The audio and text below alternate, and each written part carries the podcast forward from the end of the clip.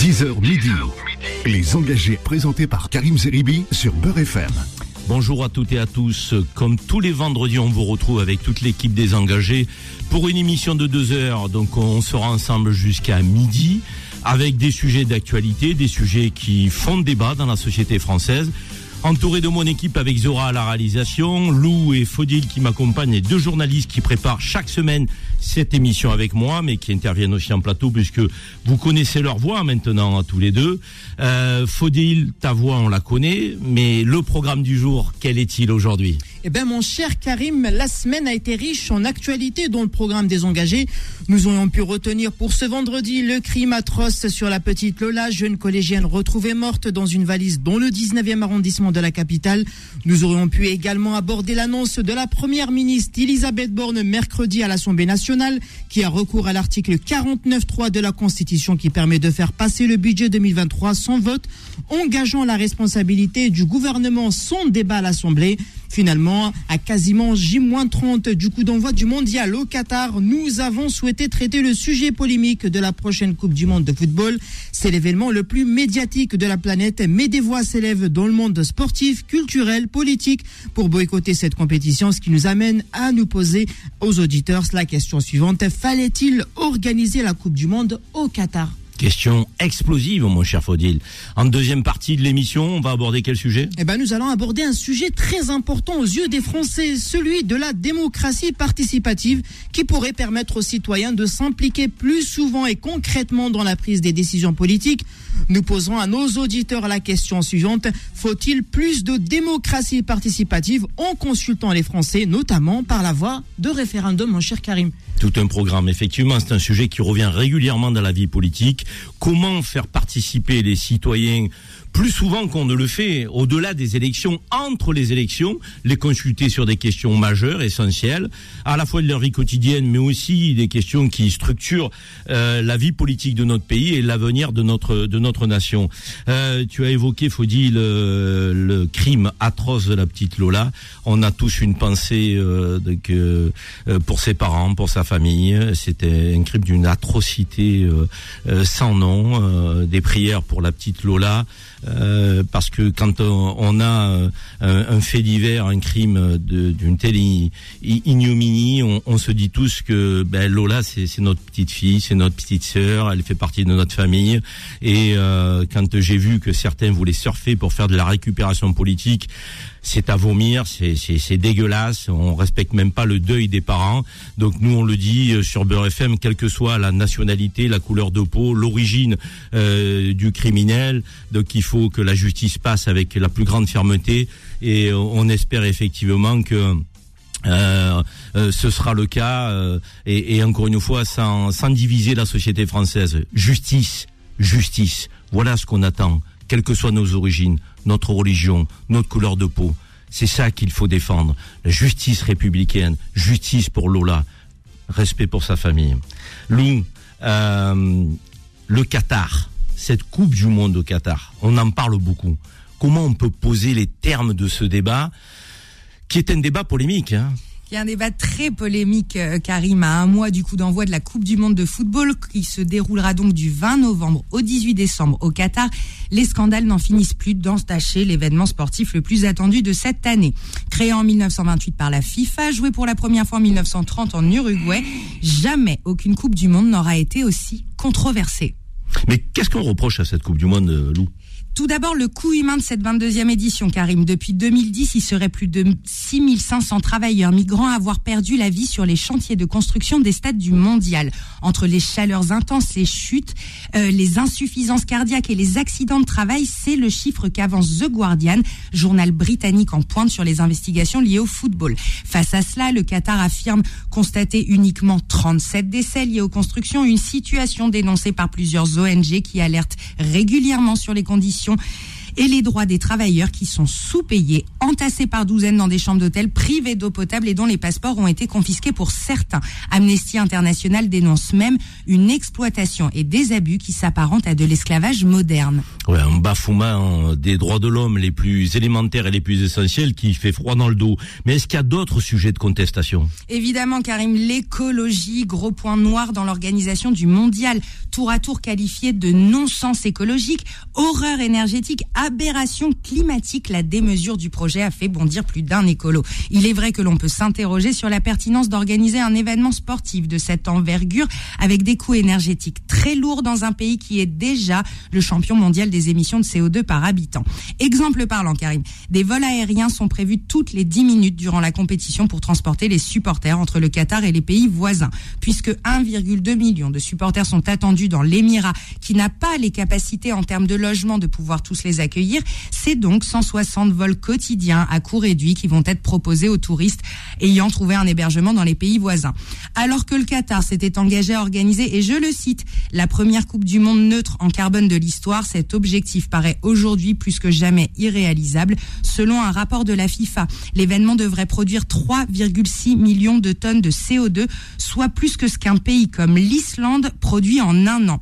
Je rappelle qu'en 2011, un an après que le Qatar ait obtenu le droit d'organiser cet événement, Seb Blatter, alors président de la FIFA, avait reconnu lui-même que l'attribution du mondial au Qatar avait peut-être été une erreur en raison des températures avoisinant les 50 degrés, qu'il n'était pas rationnel d'organiser cette compétition sous des chaleurs intenses. Depuis, une solution a été trouvée, créer des espaces et des stades ouverts entièrement climatisés pour faire baisser la température. Une idée qui fait toujours autant grincer des dents. Bon, c'est lourd, hein euh, Tu nous as évoqué les droits de l'homme, tu nous as évoqué la catastrophe écologique, mais en fait, comment le Qatar a été désigné organisateur de la Coupe du Monde avec tout ça ben Justement, Karim, c'est sans doute l'une des plus grosses polémiques, celle de l'attribution donc et de la question du soutien supposé de la France. Selon l'émission complément d'enquête sur France 2, un deal global aurait été conclu à l'occasion d'un déjeuner décisif à l'Élysée en 2010 où participaient Nicolas Sarkozy, président de la République, Claude Guéant, secrétaire général de l'Élysée, Michel Platini, président de l'UEFA et vice-président de la FIFA, ainsi que Tamim Ben Hamad Al Thani, prince héritier du Qatar. Durant ce déjeuner, le soutien de la France aurait donc été acté avec des contreparties déjà envisagées, à savoir le rachat du PSG, la vente d'avions Rafale, ainsi que des facilités dans des contrats pour le rachat d'autres entreprises françaises. Même Seb Blatter a eu le mérite de reconnaître récemment que le choix du Qatar avait été influencé par des influences politiques directes et des intérêts économiques importants. Bon Lou, franchement, on est loin du foot là. Oui, totalement Karim. Là où tout le monde devrait se réjouir d'un tel événement sportif, l'ambiance n'y est clairement pas. De nombreuses villes de France ont décidé de boycotter le mondial comme Paris, Toulouse, Marseille, Strasbourg, Bordeaux ou encore Lille. Ces villes n'installeront ni écran géant ni fan zone quel que soit le parcours des Bleus durant la compétition. Alors fallait-il organiser la Coupe du Monde de football au Qatar? On en débat tout de suite et surtout, venez nous donner votre avis au 01 53 48 3000. Alors je peux te dire que le numéro est déjà composé parce qu'au standard, euh, on a des appels 01 53 48 3000. Vous voulez témoigner sur cette Coupe du Monde au Qatar Vous êtes pour Vous êtes contre euh, Vous avez un avis mitigé Ben faites euh, le numéro du standard de Beurre FM 01 53 48 3000 et vous vous exprimez, c'est la liberté d'expression dans les engagés. On a un invité de marque pour débuter ce débat, c'est David Cormand. David Cormand, il est député européen Europe Écologie Les Verts, c'est l'ancien secrétaire national de ELV, c'est quelqu'un qui a des convictions, qui les défend, qui ne parle pas souvent, mais lorsqu'il parle, il dit les choses de manière assez tranchante. Bonjour David Cormand. Bonjour Karim, merci de l'invitation. Mais ça fait plaisir de vous avoir à l'antenne. Euh, David, vous avez vu quand même euh, la manière dont Lou a posé les termes du débat.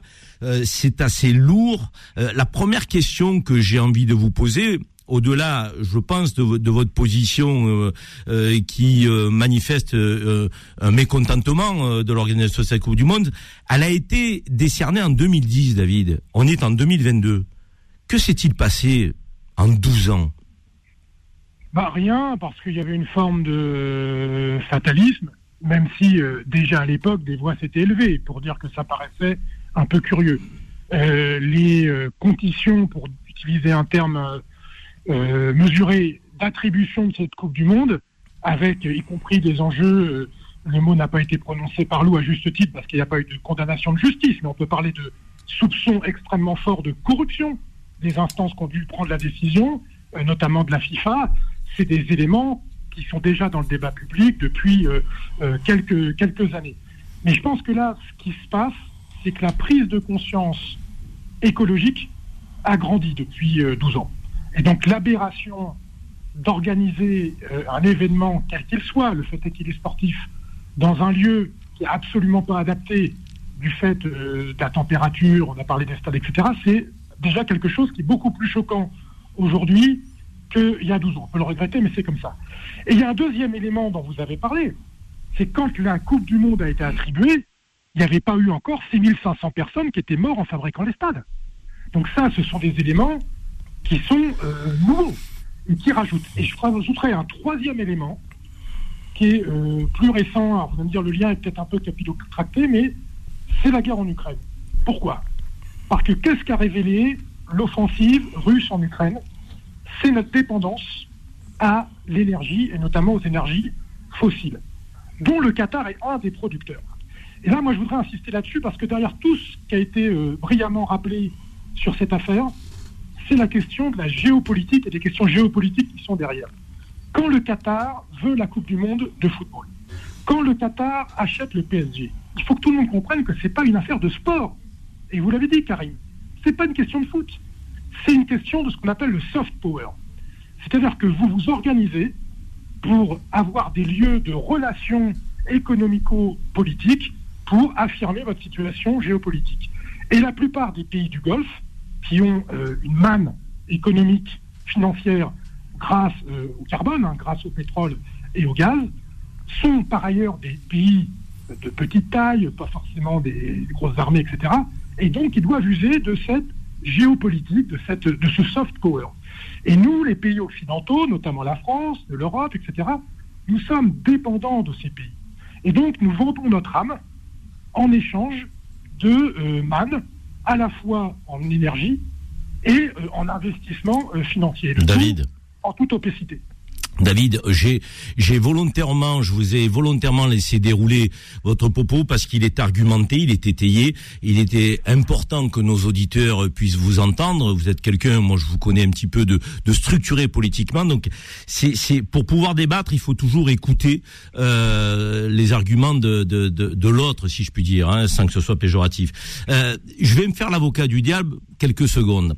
Euh, David. On a organisé des événements planétaires en Chine, en Russie. Je ne crois pas que ce soit des pays euh, très vertueux en matière de droits de l'homme. Je ne crois pas que ce soit des pays euh, les moins pollueurs de la planète. C'est même peut-être euh, et bien évidemment le contraire. Pourquoi on a une forme de, de levée de bouclier qui paraît un peu féroce contre l'organisation de cette Coupe du Monde au Qatar? Et pourquoi je dirais pas que c'est passé comme une lettre à la poste, mais il y avait beaucoup moins euh, de vivacité dans les dans l'opposition euh, sur les JO, qui est le premier événement planétaire, je le rappelle, qui s'est passé en Chine. On sait le massacre des Ouïghours, euh, on en a parlé sur cette antenne très précisément avec des spécialistes, un million de personnes internées, enfin, je veux dire un traitement ignoble de que sur les droits humains, c'est Ouïghours, hein, c'est la frange musulmane de qui se situe dans une région de Chine. On sait que la Russie, alors pas seulement de Poutine, mais au-delà, qu'il y a des goulags, vous êtes un opposant politique, on vous enferme, on vous fait passer pour un fou, euh, les médias ne peuvent pas faire leur travail euh, comme ils le souhaitent, euh, et ces deux pays sont des pays extrêmement pollueurs et pas du tout vertueux, ne respectant ni les accords de Paris, ni toute autre politique allant dans le sens de la préservation de la planète pourquoi cette levée de bouclier contre le Qatar? Je me fais l'avocat du diable. Vous savez, les auditeurs qui nous écoutent, on a reçu des messages par mail, sur les réseaux sociaux. Certains nous disent, euh, on s'insurge parce que c'est peut-être un, petit pays musulman qui a de l'influence dans le monde. Vous y croyez pas du tout à ça? Mais vous avez complètement raison. C'est pour ça que je parlais euh, de cynisme. Quand on organise les Jeux Olympiques et la Coupe du Monde en euh, Russie, pourquoi on le fait? Et d'ailleurs, c'est pour ça que je vous ai parlé, dans et je m'en excuse, mon long déroulé, de euh, la guerre euh, de la Russie en Ukraine. Il aura fallu que Vladimir Poutine déclenche cette, guerre indigne pour que l'Europe finisse par se réveiller. Mais le totalitarisme de Poutine, son impérialisme, sa violence, sa brutalité, son antidémocratie, elle date pas d'hier. Pourquoi nous nous taisions? Nous nous taisions parce que nous avions besoin de son gaz euh, et de son pétrole et de son bon voisinage. Et donc là, on est dans un moment politique où les, les, réalités sont dévoilées. Et toute cette espèce d'hypocrisie qui était la nôtre au nom de notre qualité de vie, entre guillemets, et de notre modèle, nous revient en boomerang. Et c'est la même chose pour la Chine. La Chine, qui est devenue euh, un des premiers, sinon le premier acteur à touche-touche avec les États-Unis économiques euh, du monde, c'est très difficile d'assumer de s'en faire un adversaire. Et donc, vous avez complètement raison de dire que le sort des Ouïghours, et le sort des opposants politiques, euh, d'ailleurs les Ouïghours ne sont même pas des opposants politiques, ils sont juste le tort d'être musulmans. Mais en fait, c'est pas, mais pas tout à fait vrai, Karine, de dire que personne n'avait rien dit à l'époque. Moi, je me rappelle très bien euh, de Danny Cohn-Bendit, à l'époque député européen vert, interpeller Nicolas Sarkozy sur le choix des Jeux Olympiques en Chine et le fait qu'il s'y rende. Non, je dis simplement, David, c'était un peu plus timoré. C'est ça qu'on ressent. Et je vais vous dire, je poursuis avant la pause avec une question. Vous savez qui a construit les stades au Qatar et les infrastructures? Ah ben j'imagine que c'est nous. David, c'est Vinci, c'est Bouygues, c'est Eiffage. C'est les grosses majors françaises. Donc c'est pas l'État du Qatar qui a embauché et qui a fait, fait qui a fait preuve d'esclavagisme avec ses salariés. C'est ceux qui ont construit et qui ont gagné des contrats à coût de, de milliards. Euh, ils ont euh, parfois euh, gagné des contrats à 100 milliards. Ils auraient pu peut-être en gagner 50 et mieux traiter leur personnel. Mais est-ce que c'est l'État du Qatar qui est blâmable? Ou est-ce que ce sont des entreprises occidentales, européennes, françaises de surcroît? Pour lesquelles on ne dit rien là encore Est-ce qu'on n'est pas hypocrite, David, au fond, dans ce pays? C'est exactement le sens de mon intervention, il me semble. C'est qu'il y a, euh, en fait, le truc, c'est de la relation est toxique. Le mode de relation que, euh, en, l'occurrence, la France, l'Europe, l'Occident a avec ces pays est hypocrite. Parce que d'un côté, on leur donne, on donne des leçons de morale, alors que nous sommes les instigateurs, les commanditaires. Vous restez avec nous, David? Avec plaisir, Karim. Merci. Une petite pause et on reprend le débat. Cette Coupe du Monde au Qatar, vous êtes pour, vous êtes contre, vous êtes mitigé. Le débat est vif et il y a beaucoup d'appels au 01 53 48 3000. On se retrouve dans quelques minutes. Les engagés, les engagés reviennent dans un instant. 10h midi. Les engagés présentés par Karim Zeribi sur Beurre FM. De retour sur Beurre FM pour le débat des engagés, ce premier débat qui porte sur la Coupe du Monde au Qatar. Fallait-il organiser cette 22e Coupe du Monde au Qatar? Donc euh, avec euh, les polémiques qui apparaissent et qui émergent autour des droits de l'homme, autour de l'écologie. Vous êtes très nombreuses et très nombreux à appeler au standard 0153 48 3000. On a fait une introduction de ce débat avec David Cormand qui est avec nous qui euh, est député européen Europe Écologie Les Verts, mais qui est l'ancien secrétaire national de LV, donc une, euh, une personnalité du, du, courant écologiste en France. Il nous a donné ses arguments, David Cormand, de qui sont euh, factuels, précis, euh, structurés, évidemment. et on a des auditeurs qui nous appellent, des auditeurs pour peut-être nous dire eh ben, qu'ils sont opposés à la à la polémique et au fait que on n'aille pas à cette Coupe du Monde, on n'organise pas cette du Monde au Qatar. Il y a Pierre qui nous appelle de Paris. Bonjour Pierre. Pierre, bon... oui, allô vous m'entendez? Oui, Pierre, on vous entend. Alors, vous parlez bien dans votre téléphone. Vous ne mettez pas les écouteurs et vous ne mettez pas euh, le haut-parleur, Pierre. Hein alors, quelle est votre position, Pierre? Alors, je suis, je suis en voiture. Hein. J'espère que vous m'entendez bien. On vous entend bien. Euh, quelle est votre position, Pierre? Vous êtes pour ou vous êtes contre, vous? Alors, je vais dire que je suis pour une belle organisation de Coupe du Monde. Le vrai sujet, c'est pas forcément pour ou contre. J'ai l'impression qu'aujourd'hui, euh, c'est surtout euh, de faire du mal à un pays, le Qatar. C'est la seule question euh, aujourd'hui. C'est quelques politiques qui posent donc, donc là-dessus. et je trouve ça donc anormal parce que la majorité des Français, ils vont voir une jolie Coupe du Monde à la télé. Il n'y a jamais, il y aura jamais de zone dans tous les cas au mois de novembre parce qu'il pleut au mois de novembre. Euh, donc ce n'est que de la politique euh, qui n'intéresse pas forcément euh, tout le monde. Et moi, je voudrais juste revenir sur ce qu'a dit David Corman, que, j'aime beaucoup. Hein, que j'aime beaucoup. C'est vrai que c'est une libération bon, écologique, et j'ai envie de vous poser juste une question. Aujourd'hui, un des pays qui pollue le plus au monde, c'est les États-Unis. Et pour eux, la sobriété énergétique, ils n'en ont rien à carrer. On vous entend pas bien, Pierre, on vous entend pas bien. Vous parlez au haut-parleur. Vous me dites que vous le mettez pas, mais vous le mettez, cher ami. C'est parce que je suis dans la voiture. Enlevez le haut-parleur, Voilà. parlez-nous au voilà. téléphone. On a envie de vous entendre. Est-ce est-ce que c'est mieux C'est beaucoup mieux, Pierre. Voilà. Donc je disais, euh, je ne sais pas si on m'a entendu à l'antenne, que David euh, Cormand, que j'aime beaucoup, euh, et il a raison, c'est une aberration écologique. Mais j'ai envie de poser juste une question à lui et à tout le monde. Un des pays qui pollue le plus au monde et qui s'en fout complètement de l'empreinte carbone, euh, c'est bien les États-Unis. Et les États-Unis, ils ont l'organisation de la prochaine Coupe du Monde, ils ont l'organisation des, prochains Jeux Olympiques, mais ça, ça les dérange pas. Le Qatar dérange, mais pas les États-Unis. C'est ça qui me rend euh, vraiment euh, dans, et qui me met hors de moi, puisque je vous écoutais donc à l'antenne. Vous parlez, David, de, de ce fameux déjeuner, mais c'est qu'un déjeuner comme il y en a une tonne pour faire du lobbying. Vous pensez que Obama n'avait pas reçu ni Trump, euh, donc le, le COMEX de, de, de la FIFA euh, ou, du, ou du comité donc euh, olympique, ça se passe comme ça depuis la nuit des temps, euh, Pierre, David. Pierre, Pierre, vous avez donné deux arguments. Un, les États-Unis, première puissance euh, économique euh, avec la Chine, on va dire, qui, Oui. qui, les, qui, les, qui les côtoie et qui les talonne aujourd'hui sur le plan économique. Et vous dites, ils ont la prochaine Coupe du Monde. Pourquoi on s'insurge pas aujourd'hui alors qu'effectivement, sur les questions environnementales, les États-Unis sont pas vertueux? On va poser la question à David, et qui est David Cormand, qui est toujours avec nous. Restez avec nous, euh, Pierre. David, qu'est-ce que vous avez à dire sur cette sortie de, Pierre? Deux poids, deux mesures, indignation sélective, le Qatar, donc euh, on y va, on y va fort, et les États-Unis, ben on fait comme s'il n'y avait pas de prochaine Coupe du Monde.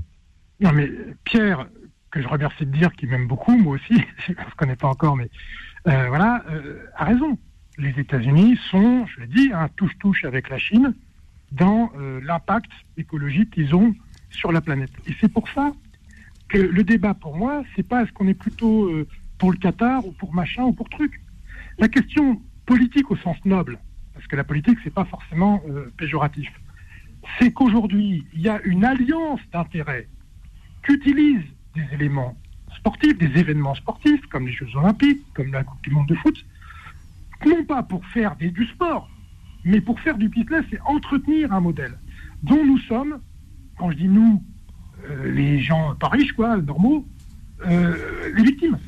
Mais ça veut dire quoi, euh, David? Ça veut dire qu'il faut organiser la Coupe du Monde avec un critère écologique où, où, où, où, où qu'elle se passe, j'ai envie de dire?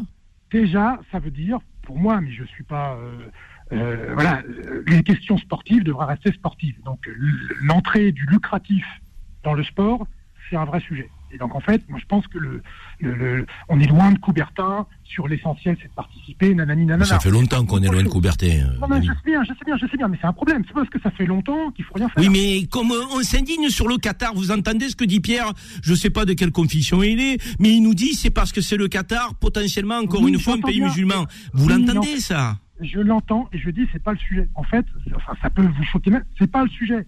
Si on s'enferme, déjà c'est formidable parce que grâce au débat qu'on a là, euh, Karim, on parle de la Coupe du Monde en parlant pas de foot. C'est un peu triste, mais c'est comme ça parce qu'on a compris, nous, dans nos échanges, que autour de la Coupe du Monde, le fait est que là elle est au Qatar, mais c'était vrai quand elle avait lieu en Russie, ça sera vrai quand elle aura lieu aux États-Unis. C'est pas une affaire de foot. Donc ça déjà c'est bien qu'on ait compris ça. Maintenant, à mon avis, le seuil supplémentaire de compréhension qu'il faut avoir, c'est que c'est pas pour ou contre le Qatar, parce que là, il va y avoir une posture de dire ah mais euh, le Qatar, on leur fait des histoires parce qu'ils sont plus petits que les gros. Mais en fait, c'est pas ça le sujet. Le sujet, c'est que le Qatar et les États-Unis et la Chine, je parle leaders, et le- la France ou l'Europe, les puissances, sont complices dans le maintien d'un modèle où on est dépendant du gaz et du pétrole. Et là, le Qatar y a intérêt parce qu'il vend du gaz, Hmm. surtout du gaz d'ailleurs. C'est ce que vous Et nous avez dit tout à l'heure, David. il a intérêt à maintenir ce modèle-là. Et nous, la question politique au sens noble qu'on doit se poser, c'est est-ce qu'on veut d'un monde qui continue à reposer sur des ressources premières, pétrole, gaz, etc., etc., qui sont un pouce au crime en matière de corruption. Bon, écoutez, David. Vous êtes, vous êtes un homme politique avisé. Vous aimez le débat. On a Samira qui nous appelle du 92 et qui est pour l'organisation de la Coupe du Monde au Qatar. Bonjour Samira. Oui, Alors expliquez-nous pourquoi vous, pourquoi vous êtes pour? Euh, moi déjà parce que je suis fan de foot et on est à un mois de cette Coupe du Monde et moi j'ai envie de voir du spectacle, j'ai envie de voir Karim Benzema lever la Coupe du Monde, j'ai envie que la France elle gagne et euh, on, moi c'est le jeu qui m'intéresse. Alors maintenant toutes ces données politiques, oui, euh, il aurait fallu euh, parler de tout ça bien avant, pas un mois de la de la Coupe du Monde. Cette polémique pour moi n'a aucun sens. Alors si on parle de, de des personnes, enfin de toutes ces personnes qui sont dé- décédées malheureusement dans les conditions de travail, je, il fallait appuyer l'OIT, euh, il fallait appuyer les hauts fonctionnaires qui ont demandé de l'aide à ce moment-là, qui ont demandé de l'aide au monde entier pour qu'on puisse lever le voile sur ce qui se passait dans les, les sur les chantiers, mais on n'a rien fait. Alors à un mois des, de la Coupe du Monde, je suis désolée. Donc, vous, pensez, retard. vous pensez que c'est, c'est plus le moment en fait. Vous dites il fallait Ah le faire non, avant. C'est plus le moment. C'est plus le moment. Ce n'est plus le moment. Maintenant, on- le moment, c'est pour le foot. hein. C'est fini. Hein. Samira. Laissez-nous avoir du plaisir. Samira, on va reprendre Pierre qui est resté avec nous gentiment, qui a écouté la réponse de David Courmand. Pierre, est-ce que la réponse de David Courmand elle vous satisfait ou pas? Bah, elle me satisfait moyennement et, et, et je remercie encore une fois donc euh, euh, Pierre. Mais puisqu'on parle euh, tout simplement donc de, de- de- du, du Qatar, je voudrais aussi euh, lui donner une petite précision. Et je pense que les chiffres, il les a déjà. Les Jeux Olympiques à Paris avec une capacité Qui auront lieu en 2024, on le rappelle. voilà, voilà, donc euh, 2024, les Jeux Olympiques, en doublant la capacité en population de l'équivalent de, de Paris et l'Île-de-France, il y a 11 millions 400 000 billets, eh bien, je peux vous assurer, chiffre à l'appui, que les Jeux Olympiques pollueront trois fois plus en termes de sobriété énergétique, trois fois plus que le Qatar. Vous, ce sont des sources, ce sont des sources fondées, ça, Pierre? Bien, bien, bien évidemment. hein, je suis euh, consultant dans une énorme boîte et j'ai travaillé donc pour quelques sociétés françaises, notamment au Moyen-Orient. Et ça, euh, Karim, je peux vous le préciser que Paris 2024 pollueront le fait de doubler leur, de, la, la région Île-de-France en, en, cap- en, en termes de population pollueront donc trois fois plus. Ça, c'est la première chose. Donc c'est pour La ça que vous chose- dites pourquoi on, on, on met focus sur le Qatar et cette Coupe du Monde alors que chez nous, en 2024, dans euh, un an allez, et quelques mois, on va avoir un événement planétaire, le premier du genre, il faut le dire, parce que dans l'ordre, le premier événement planétaire sportif, c'est les JO, le deuxième, c'est la Coupe du Monde de football, et le troisième, c'est la Coupe du Monde de rugby, qui aura lieu en 2023 chez nous d'ailleurs. Donc vous dites, on ne dit rien sur les JO 2024 à Paris, alors que nous aurons des jeux plus polluants et plus pollueurs que la Coupe du Monde au Qatar. Parce qu'on double la population de, donc, euh, de l'équivalent de la région donc euh, Île-de-France. Attendez, Voilà. attendez, Ah, attendez. Là, là, là, je suis obligé de faire réagir David Corman, là. Pierre, Pierre, reste avec nous. David, euh, oh, je tombe de ma chaise. Donc, euh, les JO 2024 à Paris sont plus polluants, et c'est un consultant qui travaille sur ce secteur qui nous le dit, que la Coupe du Monde au Qatar. Je n'ai pas entendu un seul mot de la classe politique sur cette dimension des JO 2024 à Paris. Ah bah Karim, euh, si vous me permettez, c'est que vous écoutez mal. Bah, les attendez, Verts, en l'occurrence- non, non, mais je vous réponds. Anne Hidalgo avec sa majorité écolo, Non, elle fait que nous dire que c'est fantastique. Non, non, non, non. Les Verts, depuis le début, sont opposés à l'organisation des Jeux Olympiques à Paris. On a été les seuls à dire que c'était euh, débile de euh, le faire, en tout cas en plus dans les conditions dans lesquelles on le fait. Ce que j'essaye de dire depuis tout à l'heure, c'est que ces événements en général ne mettent pas en scène, en réalité, le, sport existe et moi je respecte. euh, j'ai- c'est Samira, je crois, qui disait que euh, le- le- le- elle, elle était fan de foot, elle voulait voir le foot. Et moi, je veux pas avoir un discours qui culpabilise les gens qui attendent depuis 4 ans la Coupe du Monde et qui sont contents de voir des matchs de foot. Moi, j'avoue que ce qui se passe autour de cette Coupe du Monde, alors que je regarde d'habitude, me donne pas envie de la regarder, donc je vais pas la regarder, mais il faut pas culpabiliser les gens. En fait, c'est pas les gens euh, qui aiment bien le foot qui sont responsables de la situation. C'est pas eux qu'il faut casser les pieds. Mais vous, par exemple, attendez une petite question. Euh, si vous aviez les, les- les commandes et la responsabilité et le pouvoir, vous n'enverrez pas notre équipe de France au Qatar, c'est ça? Non, je crois pas, parce que ça serait punir euh, les, les gens qui sont fans de foot. D'accord. Donc contre- vous n'iriez pas jusque-là. Non, par contre, euh, il n'y aurait aucune représentation officielle de la France pendant la Coupe du Monde. Il n'y aurait aucun ministre qui irait, aucune délégation officielle, parce que c'est ce que je disais tout à l'heure. C'est l'occasion de faire du soft power, de la géopolitique, Mmh. de recevoir des chefs d'entreprise, des chefs d'État, de faire du business, etc., etc. Dans un cadre qui ne me satisfait pas, mais qui me satisfait pas plus dans d'autres euh, circonstances. En fait, c'est pas, euh, ça, ça entretient un modèle que je désapprouve. Oui, j'ai bien en Lui compris. mettant un vernis, en lui mettant un vernis sympathique. En l'occurrence, un événement sportif auquel les gens sont plutôt attachés en général. C'est là l'hypocrisie. Vous savez, ça me rappelle la phrase, je ne sais pas si vous connaissez, pendant l'Antiquité, euh, quand les gens n'étaient pas contents, on leur donnait du pain et des jeux. Vous rappelez de cette expression Oui, mais David, Voilà, encore une fois, moi, moi, du pétrole et des jeux. Et je suis d'accord. Mais là où j'ai envie de mettre la- l'accent, et pardonnez-moi d'insister, c'est que, euh, vous savez, dans la population française, il y a une frange de citoyens français euh, de, que- qui a l'impression d'être toujours pointé du doigt. euh, euh, donc on va pas se raconter d'histoire. Il y a des débats politiques qui font euh, du problème de la société française euh, des musulmans, euh, les immigrés, euh, les jeunes de cité. euh, voilà, il y a- il y a- on segmente la société française. Là, on a l'impression qu'on est dans une forme d'indignation sélective au gré des pays qui organisent des événements de dimension planétaire. Peut-être pas vous, David, mais est-ce que vous comprenez que le son de cloche derrière ces, ces gens qui s'élèvent contre la Coupe du Monde de Qatar n'est pas le même, peut-être pas pour vous, mais pour d'autres, n'est pas le même que quand la Coupe du Monde est organisée aux États-Unis ou quand les JO sont organisés en Chine. Ça, c'est un ressenti. Vous, vous, vous le niez pas, ce pas ressenti. Il existe. Ça- ça- non, non, d'abord, moi, je nie jamais le ressenti des gens, parce que les, gens, ils ressentent ce qu'ils ressentent, il faut toujours le respecter. Après, on peut en discuter, mais il faut jamais remettre en question le ressenti des gens. Deuxièmement, je suis pas neuneux. J'ai bien compris que derrière euh, ce qui était dit sur le Qatar, un certain nombre de nos compatriotes, etc., disent ah oui, mais euh, comme par hasard, ça tombe sur les mêmes, etc., etc. Moi, je suis pas dans ce raisonnement-là. Je pense que la réalité, c'est qu'en fait, le camp, c'est pas euh, la France ou je sais pas quoi ou je sais pas qui contre le Qatar ou contre je sais pas qui. C'est ceux qui profitent et qui exploitent le modèle aujourd'hui. Et dedans, je suis désolé de le dire, il y a des Qataris, il y a les dirigeants qatara- qataris qui font du business sur cette affaire. Et moi, je demande aux gens, notamment qui sont pas milliardaires, ils sont un certain nombre, de pas s'identifier à ces intérêts. Ils s'identifient pas. David, ils s'identifient pas. Les gens vous disent, ceux qui font du business, ils sont de toute nationalité, ils sont de toute origine. On n'est pas euh, naïf, euh, c'est pas Alice au pays des merveilles. C'est ce genre d'événement. Il n'y a pas que, il y a pas que des gens vertueux autour. Mais encore une fois. Là, on a l'impression que tambour battant, on y va contre ce petit pays qui semble déranger. C'est pas que les gens soient pro-Qatari, pas du tout, mais ils veulent qu'on évite le deux poids deux mesures. Cette société française, elle vit sous le deux poids deux mesures en permanence, et nos auditeurs et d'autres citoyens au-delà ont du mal à l'accepter. David, David, je vous remercie d'avoir accepté le débat. Vous êtes un super politique parce que vous acceptez le débat, vous avez des arguments. Donc je vous donne rendez-vous bientôt si vous êtes d'accord sur l'antenne de Beurre FM parce qu'on aimerait bien vous avoir sur d'autres sujets. Avec plaisir, Karim. Merci Mais- pour Merci. l'invitation. À très bientôt, David. Petite pause, les amis, et on revient dans quelques instants. Vous êtes nombreux à appeler et à composer le 01 53 48 3000. Pierre est toujours en ligne. Il a encore des choses à dire. Samira est restée. Mathieu de Lyon nous appelle. Shakib du 94. Et j'arrête là pour la liste. Les engagés, les engagés reviennent dans un instant. 10h midi.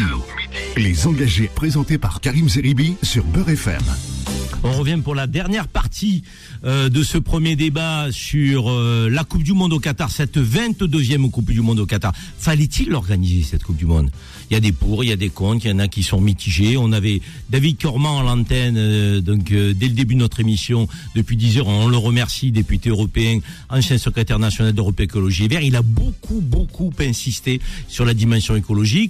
On lui a dit à David, euh, c'est pas le seul pays qui n'est pas vertueux. Pour autant, on s'insurge pas de la même manière quand c'est la Chine, quand c'est la Russie, quand c'est les États-Unis, alors que ce soit les trois pays les plus pollueurs du monde. Bon, il a donné ses arguments, il a écouté effectivement les, les, les arguments aussi de nos auditeurs. Vous êtes très nombreuses et très nombreux à appeler, je vous le dis. Hein, le standard 01 53 48 3000. Il y a peut-être depuis le début de l'existence de l'émission Les Engagés, j'ai jamais vu exploser autant. On a Mathieu qui est avec nous, qui nous appelle de Lyon. Oui. Bonjour Mathieu. Oui, bonjour euh, Monsieur Zeribi. Mathieu, quelle est votre position? Vous êtes pour Vous êtes contre? Moi, je suis totalement contre cette euh, l'organisation de cette Coupe du Monde au Qatar. Dites-nous pourquoi, Mathieu. Euh, J'ai plusieurs arguments. Bah, le premier, le, le, le, le- le plus compréhensible, on va dire le, le plus flagrant, c'est que ce, ce genre de pays, on peut pas dire que c'est des pays qui ont une culture et une histoire sportive. Très bien. Je pense que pour organiser des événements, comme vous dites, euh, des événements euh, de dimension planétaire, il faut quand même une, euh, une certaine expérience de ces manifestations de grande ampleur. Et là, on voit que le Qatar n'en a, n'a jamais organisé une telle manifestation. Mais ça, ça peut même- s'acquérir, Mathieu. Euh, oui, tous les pays n'ont pas une a- culture sportive, pour autant ils sont pas interdits d'organiser des événements. Là, je ne parle pas d'interdit, mais si vous voulez, on a eu même la preuve en septembre dernier, donc là, c'est assez récent, lors d'un match test qui a été organisé dans le stade qui va accueillir la, la finale. Oui. Il y a eu de très nombreux dysfonctionnements, que ce soit dans le stade ou autour du stade. Et donc là, on est à quelques mois de la Coupe du Monde. Et je vois pas comment, en quelques mois, euh, tout, peut- tout pourra s'arranger. Donc vous êtes inquiet en termes d'organisation? Vous dites. en termes euh, d'organisation, sachant que c'est un tout petit pays, Ouais. on sait que dans, dans le cadre d'une organisation de la Coupe du Monde, les supporters, on, on va même plus parler de masse de supporters qui arrivent des quatre coins du monde. On peut. on- D'ailleurs, on euh, on, a dit dans l'introduction qu'il y avait 160 vols euh, par jour euh, de, qui Hum. euh, desserviraient les, les péninsules autour euh, du Qatar pour euh, acheminer les supporters qui ne pourront pas rester. Vous avez raison de le dire de, que sur sur le Qatar et qui devront Oui. tous les jours partir et revenir pour euh, assister à à cette fait. Coupe du Monde. Et un pays, comme je disais, qui n'a pas cette expérience, qui n'a pas les infrastructures hôtelières suffisantes, même si il y a beaucoup de luxe au Qatar, il y a beaucoup d'hôtels de luxe, mais dans le cadre d'une Coupe du Monde, dans le cadre d'un événement populaire euh, à dimension planétaire, voilà, on, on voit tout de suite la limite de, de l'organisation de, de telles compétitions. C'est pas fou, c'est pas faux, pardon, c'est pas faux, euh, même si c'est un peu fou comme argument. Pourquoi? Parce que le Stade de France, euh, dernièrement, on a vu des choses autour du stade qui pourraient euh, inquiéter les autorités si la France devait organiser de gros événements aujourd'hui. On se dit, est-ce qu'on fait vraiment le nécessaire? Et pourtant, la France est un pays qui, culturellement, on va dire au niveau de, de la culture sportive de la France, a eu l'occasion d'organiser d'organiser une Coupe du Monde, des Jeux Olympiques, mais on voit que voilà que que c'est euh, un travail qui est très difficile à mettre en place, même Mathieu. pour des pays qui, oui, Est-ce qu'il y a un autre argument avant qu'on se quitte qui, qui peut vous déranger? Parce que l'heure passe et, et, Oui, oui, et je on va vers la conclusion de ce premier débat. Et je, je, je veux donner la parole aux auditeurs. Vous le savez, cette émission, c'est votre émission. Je comprends. Donc je vais essayer d'aller vite j'avais plusieurs arguments, notamment au niveau de la météo, de l'élément climatique, au niveau du changement du calendrier pour les joueurs de foot, pour euh, même par ricochet pour les clubs qui, euh, qui, qui doivent récupérer le- leurs joueurs après cette Coupe du Monde. Il peut y avoir des joueurs blessés, donc qui, qui ne pourront pas participer au reste de la saison. Mais bon, l'élément moi, qui me semble le plus important, c'est celui par lequel je, je terminerai, c'est euh, ce non-respect des, des, des droits de l'homme. De plus en plus, là, l'approche de la Coupe du Monde, on entend parler de différents cas. J'ai même vu hier, j'ai été surpris de, découvrir euh, ce qui était arrivé à, à un investisseur français dernièrement au Qatar. Euh, c'est monsieur, j'ai lu, c'est monsieur Tayeb Ben Abderrahman qui a été torturé, séquestré, détenu sans aucun jugement, sans aucune explication pendant des mois et des mois. On a Et vu là, cet article.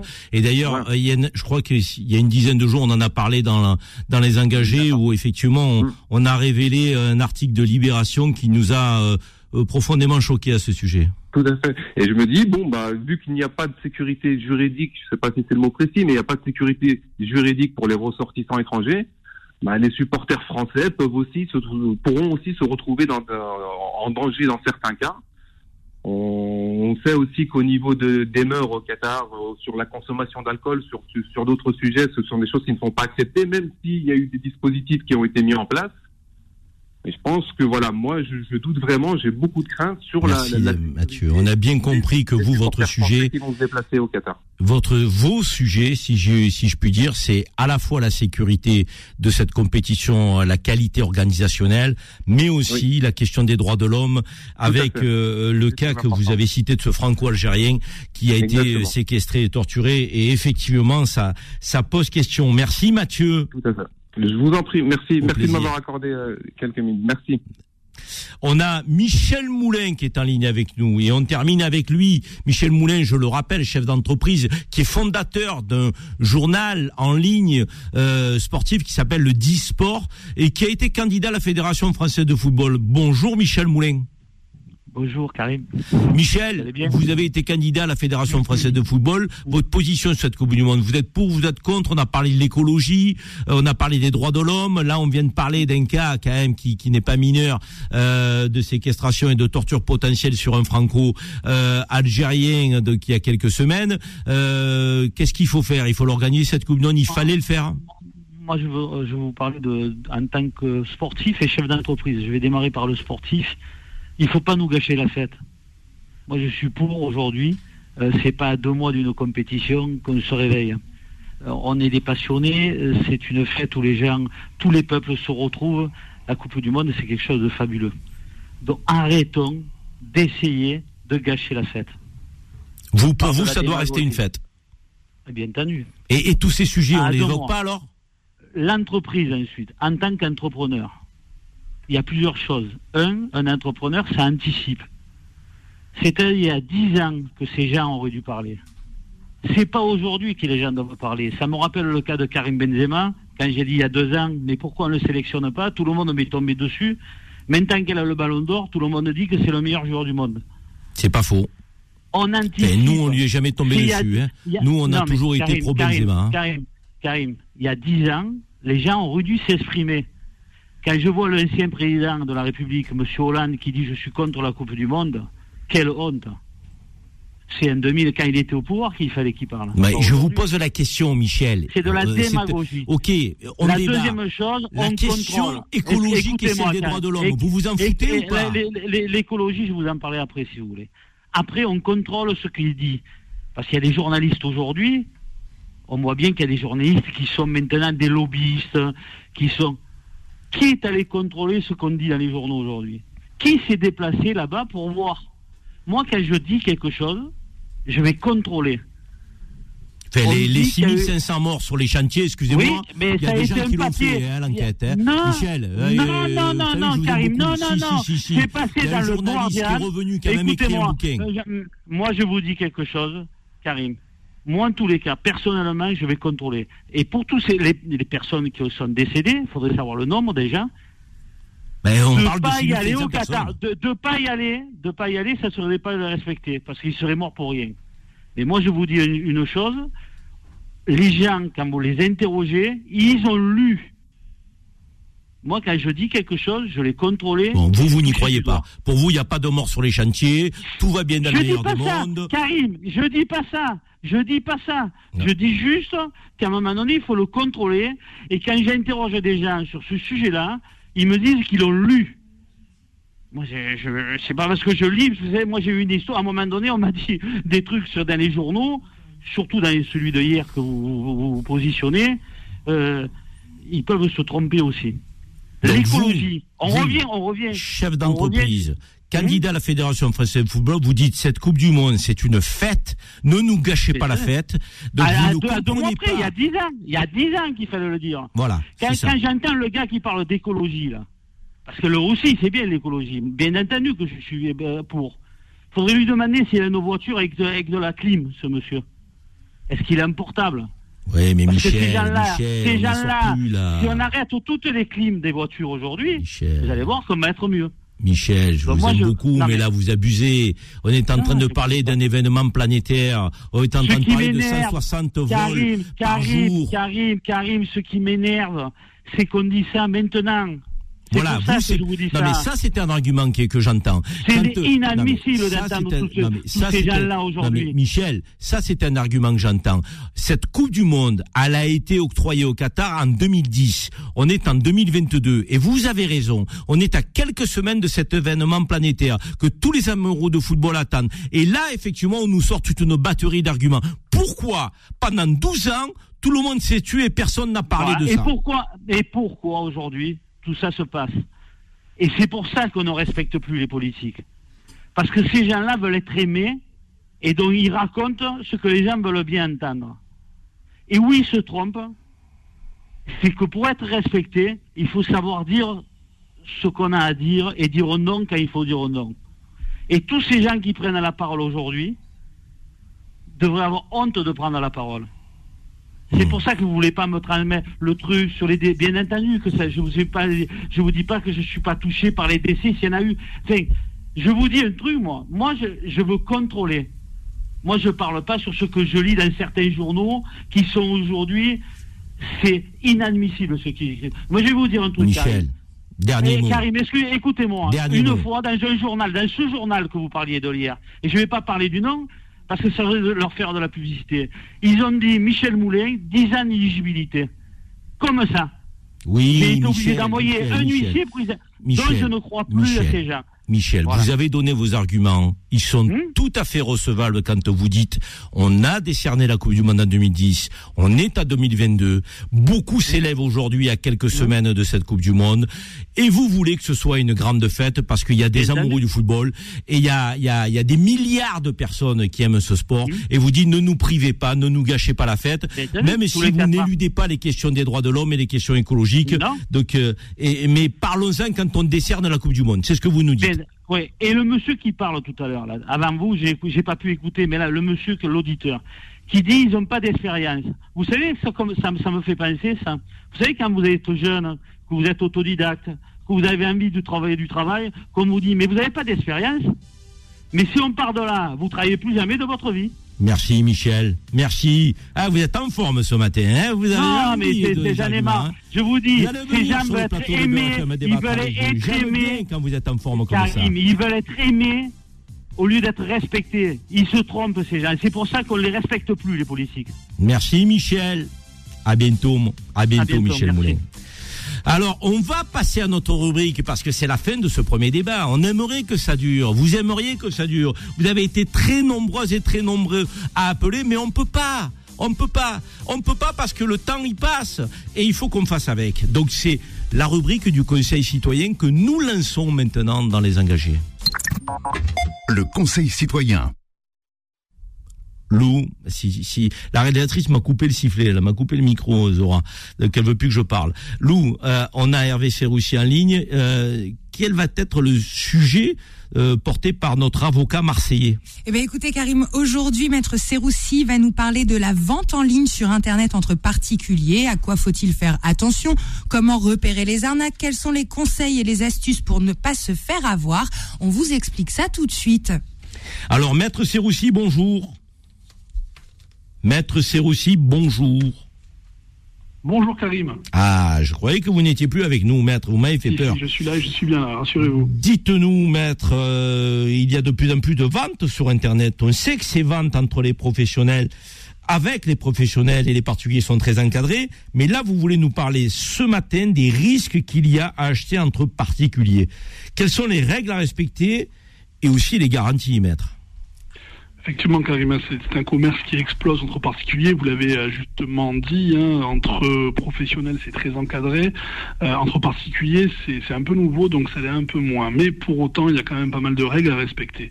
Euh, si vous voulez, il faut toujours se placer des deux côtés, hein, du côté du vendeur et de l'acheteur. hein. Entre particuliers, on peut trouver des bons vendeurs comme des mauvais vendeurs, des bons acheteurs comme des mauvais acheteurs. Et finalement, le risque principal, c'est que lorsqu'on achète sur Internet, c'est que la commande ne correspond pas à l'annonce qui avait été postée.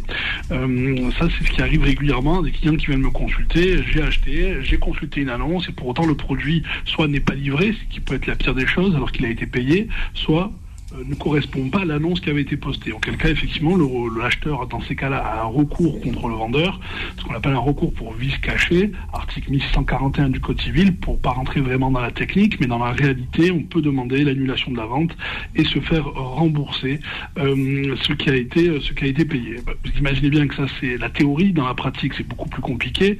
Si l'acheteur est malveillant, forcément ça sera compliqué de le retrouver. Donc moi ce que je dis, c'est bien regarder euh, d'abord les annonces, s'assurer que tout va bien se passer et ne pas payer en amont. Mais on va arriver peut-être après aux astuces que je pourrais donner euh, aux auditeurs de BFM. Alors donnez-nous des astuces, mais euh, je veux qu'on aborde aussi un cas précis, qui est un cas qui euh, est très fréquent dans les achats entre particuliers. C'est les achats euh, de véhicules. Euh, concernant ces achats, y a-t-il des recours spécifiques contre le vendeur si on découvre des vices cachés, par exemple, au-delà des astuces, euh, on va dire générales que vous pouvez nous donner Alors, le- la vente de véhicules sur Internet entre particuliers, c'est vraiment ce qui pose euh, le, le plus gros problème, parce que finalement, c'est ce qui coûte relativement cher, c'est ce qui entache vraiment le budget euh, d'une famille, et lorsqu'on se trouve arnaqué euh, au moment de l'achat de ce véhicule, ça pose toujours un vrai problème. En réalité, la règle est la même, hein, on est toujours sur des objets mobiliers, on est sur du mobilier, donc on a toujours cette problématique de vice caché euh, qui peut être mise en avant, sauf qu'entre particuliers, puisqu'on n'est pas entre professionnels, le vendeur pourra, s'il met dans l'annonce la mention vendue en état sans garantie, d'accord, se débarrasser finalement de tout risque de procédure.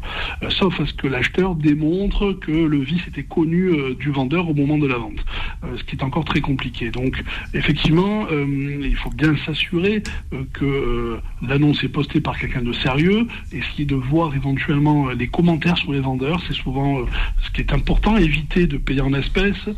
Bon, pour un véhicule, généralement, ça n'arrive pas parce que les montants sont dépassés, mais éviter en tout état de cause de payer en espèces. Privilégier euh, les ventes sur les plateformes parce que ces plateformes vous apportent quand même une certaine garantie. Et surtout, Karim, et je terminerai par là, euh, éviter les affaires en or parce que euh, c'est à chaque fois que l'on pense qu'une affaire est en or qu'on on accélère le process de vente et que finalement on se retrouve avec de vraies difficultés par derrière. Donc oui, euh, on a bien des garanties, cette garantie de vice caché, euh, qui peut permettre soit une diminution du prix, soit une annulation de la vente. Saisir un avocat pour saisir le tribunal, c'est toujours très compliqué avec des, vendeurs malveillants, mais il faut aussi rappeler qu'on peut aussi avoir des acheteurs malveillants qui peuvent soit ne pas vous payer, soit vous payer avec un moyen de paiement falsifié. Donc on retrouve, si vous voulez, du moins du moins bon, euh, du bon et du moins bon des deux côtés bien euh, écouter ces astuces, s'assurer que les vendeurs sont des vendeurs réguliers, bien notés, euh, rester bien sur les plateformes, ne pas sortir de la plateforme et euh, faire en sorte de ne pas payer en amont, pas en espèces et surtout privilégier des moyens de paiement type PayPal, de telle sorte à ce que l'argent soit sécurisé par ce qu'on appelle un tiers de confiance. Merci, voilà les conseils que je voulais donner aux auditeurs de BFM ce matin, Karim. Comme toutes les semaines, c'est très précis, très concret. On vous aime beaucoup, maître Serroussi, vous le savez. Hein C'est totalement réciproque, Karim. Prenez soin de vous et je vous dis à la semaine prochaine, maître. À, la semaine bientôt. prochaine. Merci beaucoup. Chers amis, vous avez eu ce débat sur le Qatar et la Coupe du Monde, il a été vif. Hein Donc euh, et pour cause, on est à J-30 et il y a de grosses polémiques. On va évoquer notre deuxième débat des engagés. Le débat des engagés. Alors ce débat va porter sur la démocratie participative, démocratie de proximité, les référendums d'initiative euh, euh, locale, le référendum d'initiative locale, le RIC, euh, le référendum d'initiative citoyenne, et puis les référendums au plan national. C'est le général de Gaulle qui, aimait consulter les Français sur de grandes décisions. Et c'est vrai qu'on on en a plus beaucoup de consultations entre les élections. Et il y a une, de plus en plus d'abstention. Donc les Français se disent, mais moi j'aimerais bien te consulter sur les questions essentielles, parce que je veux pas te faire chaque en blanc euh, à ceux qui sont élus et qui sont au- au- aux manettes de notre pays ou, ou à l'échelle euh, locale. Euh, Lou, sur ce débat de, de la démocratie participative, qu'est- qu'est-ce qu'on peut dire? On peut dire quand même que la démocratie participative désigne l'ensemble des démarches qui visent à associer les citoyens au processus de décision politique. La participation des citoyens est donc encouragée, facilitée, mais il n'y a malgré tout aucune garantie que derrière leurs avis soient pris en compte ou appliqués. Oui, quand euh, tu, tu dis ça, Lou, moi je pense au référendum sur l'Europe en 2005. Hein, euh, donc les gens ont l'impression d'avoir été un peu cocus, pardonnez-moi. Ils avaient voté contre et finalement c'est passé par l'Assemblée nationale et euh, de- qu'on a validé ce, ce traité. Du côté des politiques, Lou, euh, comment, quelle est la position? Bah, du côté des responsables politiques, Karim, certains s'en servent comme d'un mantra avec une envie sincère de redistribution du pouvoir au profit des citoyens et d'autres comme simple objet de communication politique et de démagogie. Mais pourquoi euh, ce retour en force de cette idée ces dernières années, ces derniers mois? On entend beaucoup parler de référendum, euh, à la fois dans les programmes politiques, mais aussi du côté des citoyens. Il y a une attente. Mais certainement en cause la défiance croissante en effet des citoyens à l'égard des politiciens dans la plupart des démocraties, la montée de l'abstention électorale et l'abaissement du seuil de tolérance au discours d'autorité de nos dirigeants. Rappelons-nous qu'en 2018, comme vous l'avez dit précédemment, Karim, le mouvement social des Gilets jaunes a soulevé la question du fonctionnement de la démocratie représentative et surtout de sa légitimité. Bon nombre d'entre eux allaient même plus loin en manifestant pour le RIC, le fameux référendum d'initiative citoyenne. Concrètement, comment ça se passe dans la mise en place À l'échelle du pays, ce sont les collectivités locales qui mettent le plus de démocratie participative en place. Par exemple, le budget participatif qui permet aux citoyens de voter sur une partie du budget d'investissement de leur collectivité. Autre exemple, cette fois-ci au niveau national, c'est la Convention citoyenne pour le climat de 2019. 150 citoyens avaient été tirés au sort pour faire des propositions sur le climat. Au bout de huit mois de travail, 90% des mesures proposées n'ont jamais été reprises par le gouvernement, malheureusement. À l'international, il existe euh, aujourd'hui des territoires où la participation est parvenue à s'imposer comme un mode de gouvernance ordinaire. Certaines municipalités, comme Barcelone en Espagne, Helsinki en Finlande, Reykjavik en Islande, peuvent être citées en exemple. Et dans un autre registre, Taïwan a institutionnalisé le recours à la participation numérique cette fois-ci comme instrument de gouvernance.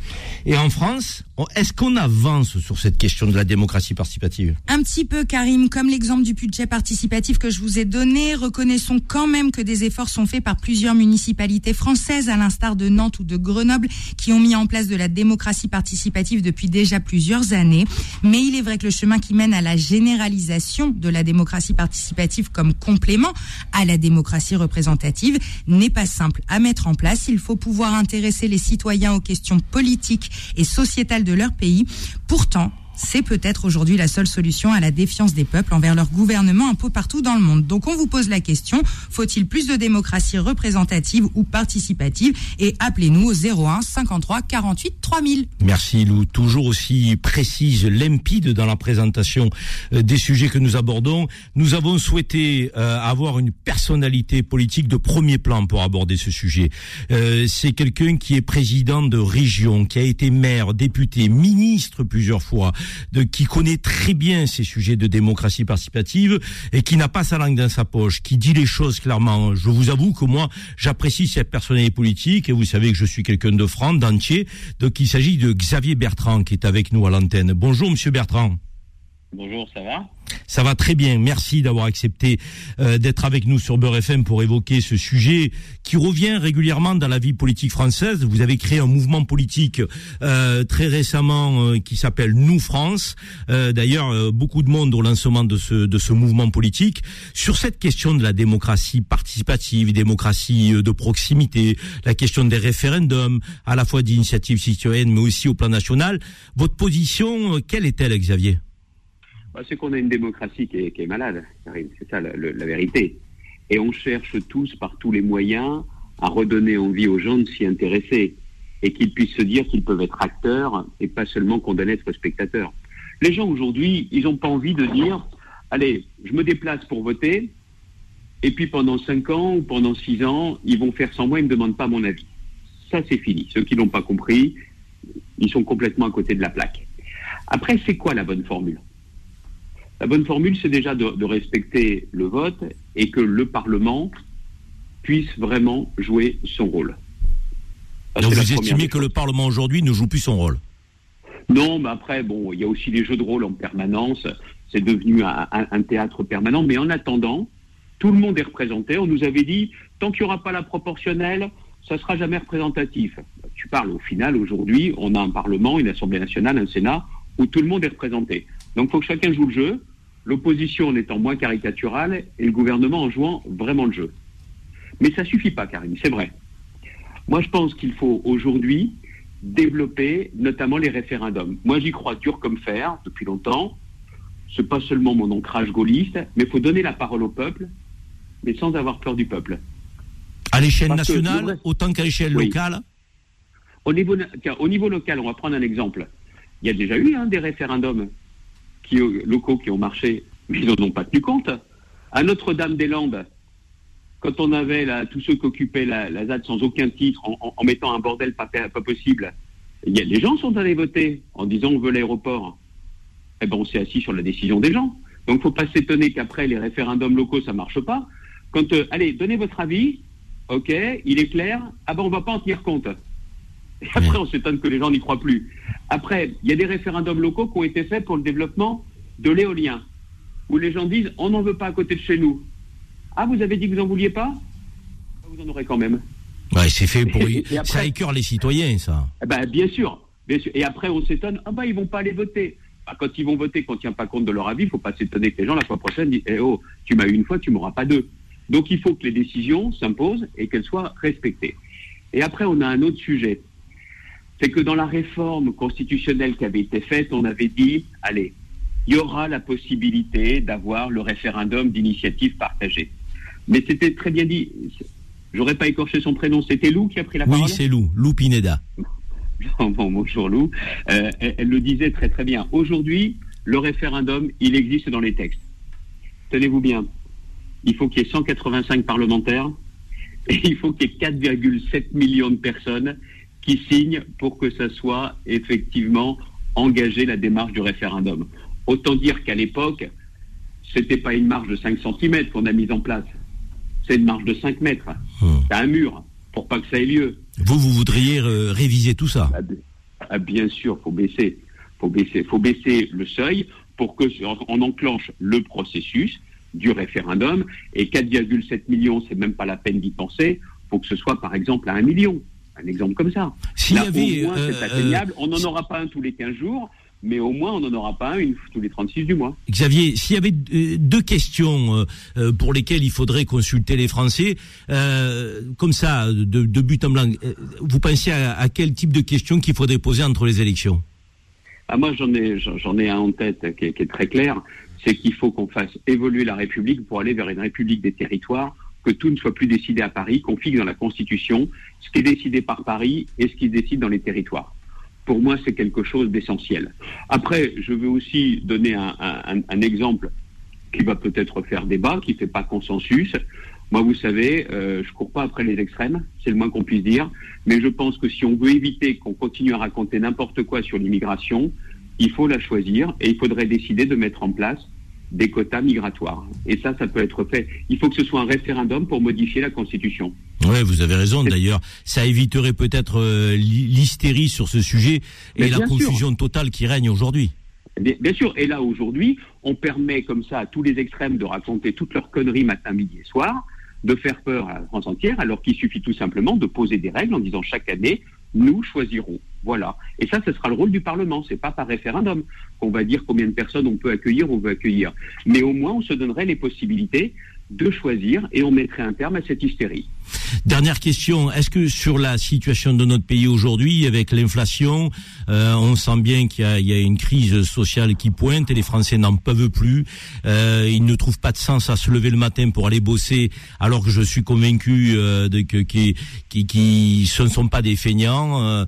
Qu'est-ce que qu'est-ce que vous diriez de la situation politique? Vous êtes inquiet vous en tant que responsable politique de dimension nationale? Oui, in- inquiet, mais la, peur évite pas le danger. On, on connaît l'adage. Je crois qu'il faut surtout être hyper connecté à deux choses. Tout ce qui se passe autour de nous. Moi, j'ai été effaré de voir que moi, j'ai fait le lanceur d'alerte sur la crise du carburant et que le gouvernement a mis des jours et des jours avant de prendre les mesures qui s'imposent. Libérer les stocks stratégiques et procéder à des réquisitions ciblées pour qu'on ne soit pas en panne sèche. Bon, donc il faut vraiment écouter tout ce qu'il y a autour, autour de nous. Et puis il y a une autre priorité, Karim. C'est que vous avez dit les gens qui bossent et qui se lèvent et se demandent à quoi ça sert. La priorité, c'est qu'il faut entendre les classes moyennes, les catégories populaires. Parce que quand les gens vont bosser et qu'ils n'arrivent pas à s'en sortir, quand il y a deux salaires à la maison et qu'on n'arrive pas à s'en sortir, si on ne comprend pas qu'on va dans le mur, on ne comprendra jamais. Moi, je me souviens d'une rencontre que nous avions eue. C'est, euh, c'est pas une confidence, mais, je livre ça à nos auditeurs. Je vous avais croisé au moment de la, primaire du débat sur les présidentielles et vous m'aviez dit une chose qui m'avait marqué. On, on, se connaissait pas, on, s'était salué. Vous m'aviez dit, moi qui suis président de la région des Hauts-de-France, j'arrive très tôt au bureau et j'ai croisé euh, la femme de ménage. Je me suis arrêté, je lui ai posé des questions sur euh, sa vie quotidienne, sur son travail, sur son salaire, sur ses fins de mois. Vous m'avez dit, euh, je suis effaré que les politiques ne s'intéressent pas plus à ces femmes et ces hommes qui occupent des fonctions essentielles, qui gagnent une misère à la fin du mois. Il faut absolument changer tout ça. Et j'ai senti une volonté chez vous de vous attaquer à, à ce sujet. Vous savez, euh, il y a, un, chercheur, un chercheur euh, anglais, s'appelle David Goodhart, qui a publié beaucoup de, beaucoup de livres, et dans son dernier, il parle des métiers de la tête, du cœur et de la main. Et en disant, dans des pays comme les nôtres, c'est toujours les métiers de la tête qu'on favorise. Il faut, il, faut, il faut que tout le monde ait sa place.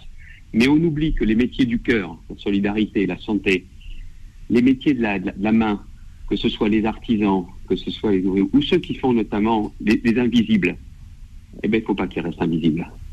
Parce que cette dame, elle se levait à 5 heures le matin, elle ne faisait pas un temps complet, mais il fallait qu'elle trouve une solution pour faire garder ses enfants.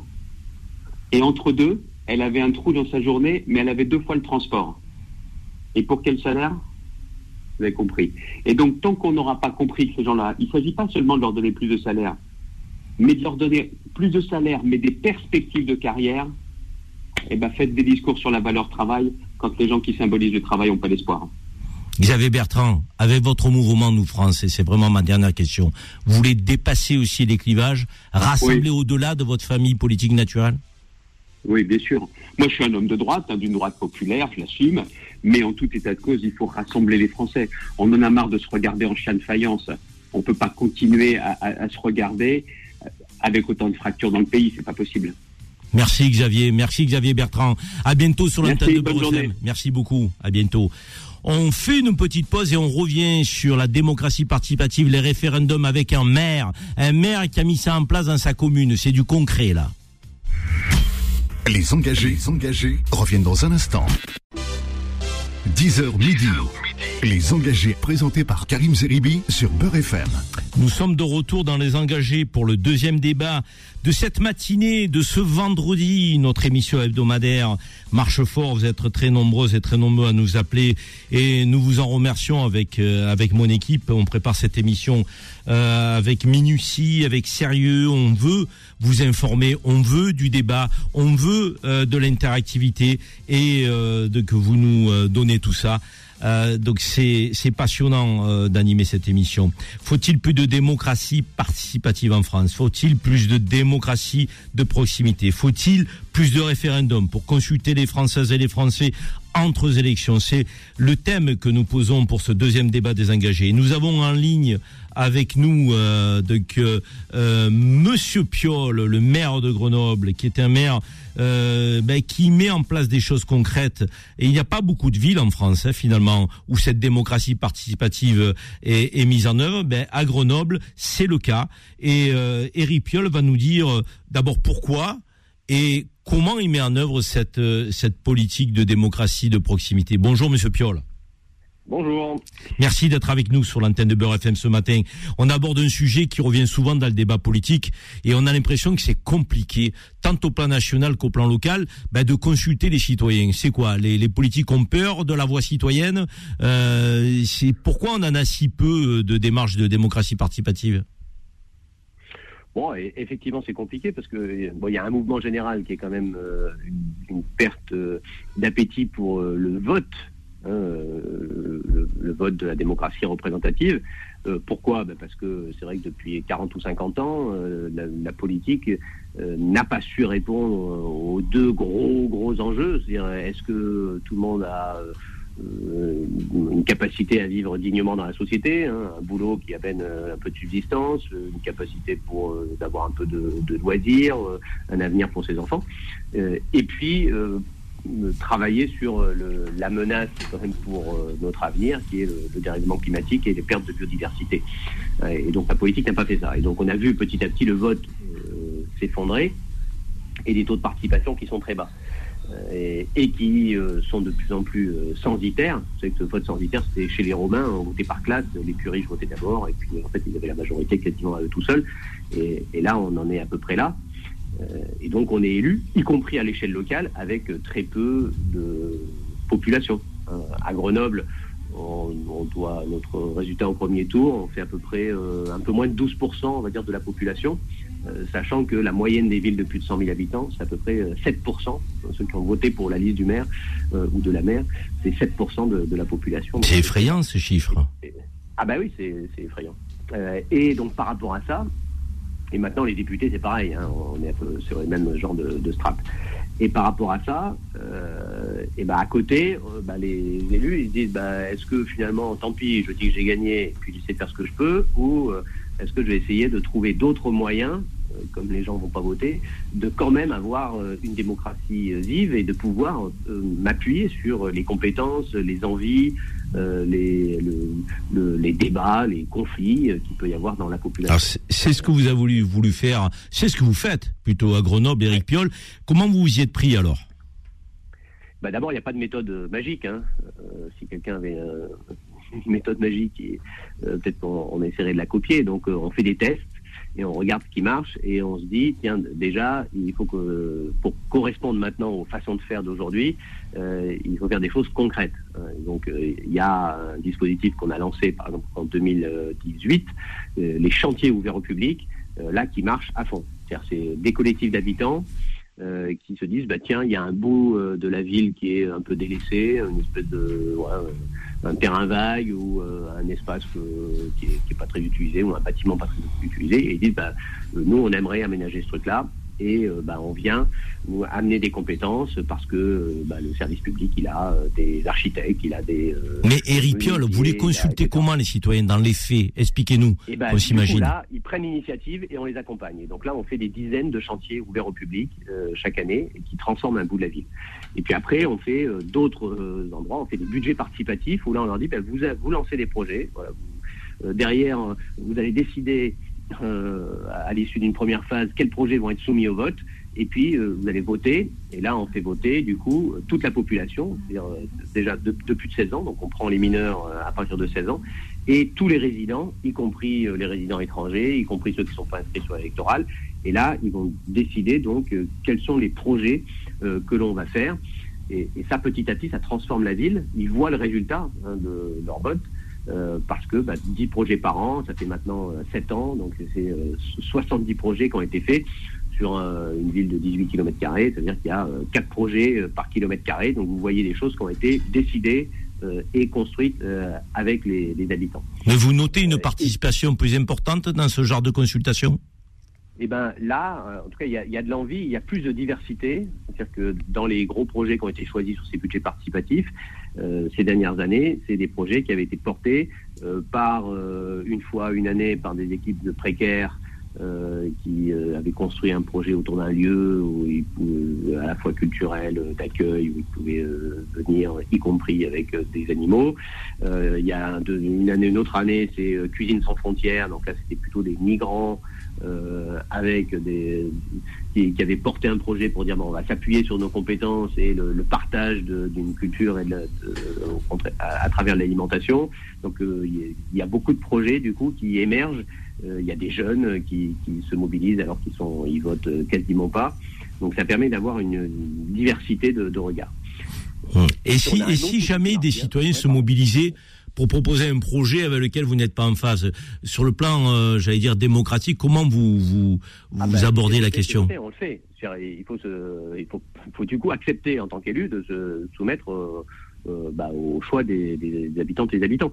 Et d'ailleurs, c'est assez rigolo parce qu'on avait lancé euh, dans le mandat précédent une votation citoyenne hein, où on disait, bah, voilà, si vous êtes plus de 2000, euh, vous pouvez déclencher une votation citoyenne et nous, on se conformera euh, aux résultats. Et en fait, on a été attaqué par le gouvernement, d'abord le gouvernement de Manuel Valls, puis le gouvernement de- des équipes Macron, qui nous ont dit non, vous ne pouvez pas lancer ces référendums et, vous, et décider vous allez vous y soumettre. Ils nous ont dit, euh, un, parce que vous ne pouvez pas déléguer votre responsabilité d'élu, deux, parce que c'est interdit de faire voter euh, les, les mineurs, euh, euh, trois, parce que c'est interdit de faire voter les étrangers. Et donc vous pouvez pas innover, quoi. Et donc, bah là, du coup, on a relancé un autre dispositif, puisqu'on est un peu têtu. Hein, le- la question, c'est... Ça, on avait remarqué. On- donc, on, a lancé un nouveau dispositif qui essaie de contourner euh, le- les raisons pour lesquelles on est perdu au tribunal et pour relancer ça, parce que ça me semble essentiel. Et puis, on leur dit, euh, c'est étonnant quand même, vous venez nous attaquer dès qu'on prend une initiative. Et à la fois, depuis 2015, chaque année, on a eu des prix, des trophées de la participation et de la concertation.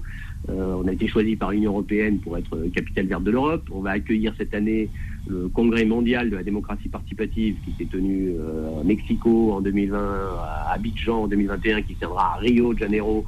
Et donc tout d'un coup, euh, ce truc-là vient à Grenoble, donc ça montre qu'il y a quand même un intérêt. Vous avez envoyé des commissions sénatoriales pour regarder comment on faisait, et à chaque fois, euh, par contre, dès qu'on fait un truc qui est un peu trop nouveau, vous nous attaquez. Donc on, va voir comment ça, comment ça suit son cours pour nos nouvelles initiatives. Hum. Restez avec nous, Eric Piolle. On a Gilles Montré qui est en ligne avec nous. Bonjour, Gilles Montré. Bonjour Karim Zeribi. On est content de vous avoir parce qu'on sait que cette question vous tient particulièrement à cœur, à la fois en tant que citoyen, élu, et de surcroît, vous engagez aussi dans votre vie professionnelle une démarche autour de la démocratie participative et des référendums. Expliquez-nous un petit peu. Vous avez entendu Eric Piolle, Xavier Bertrand avant, qui n'est pas de la même sensibilité politique. Euh, on peut dire que les deux se rejoignent pour dire il faut plus de démocratie participative, il faut consulter les Français plus souvent entre les élections. Donc il semblerait qu'un consensus politique puisse se dégager par-delà les sensibilités. La mise en œuvre concrètement, comment vous la voyez-vous? Mais absolument, euh, Karim. Euh, je crois que maintenant, c'est pas du tout une question, une question partisane, c'est pas d'être de gauche, de droite, du centre ou, d'ailleurs. Il y a une demande qui est très forte euh, de toute la, toute la population de pouvoir retrouver l'utilité du vote, de pouvoir sentir que voilà, son vote a une implication directe sur plein de sujets et on ne peut pas attendre une fois tous les cinq ans au niveau national, une fois tous les six ans au niveau local pour consulter les, citoyens. Donc moi, je suis président d'une association qui s'appelle Electis et on fait du vote électronique.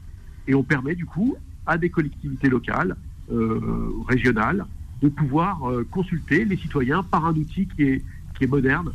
Que c'est vrai que si on va consulter fréquemment euh, les citoyens, eh ben, c'est plus compliqué d'ouvrir à chaque fois des bureaux de vote.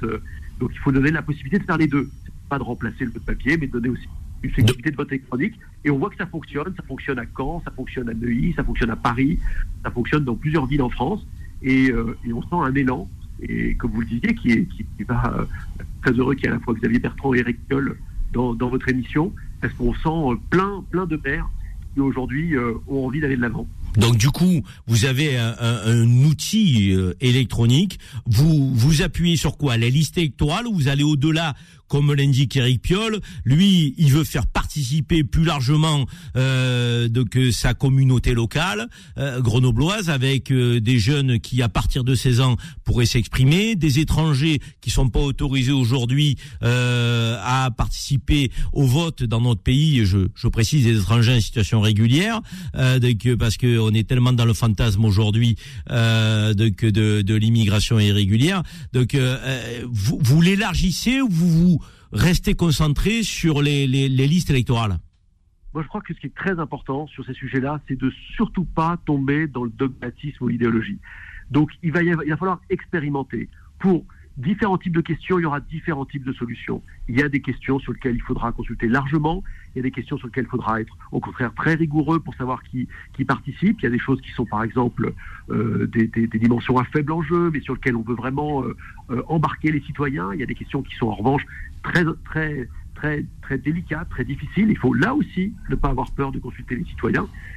et donc, nous, on propose tout, tout, type de solutions, mais nous, nous, électifs, la plupart des acteurs sur ce, sur ce, dans cet environnement propose plein d'outils. Aujourd'hui, on a des instruments d'identification qui permettent de pouvoir être sûr de qui vote. C'est ça le point important.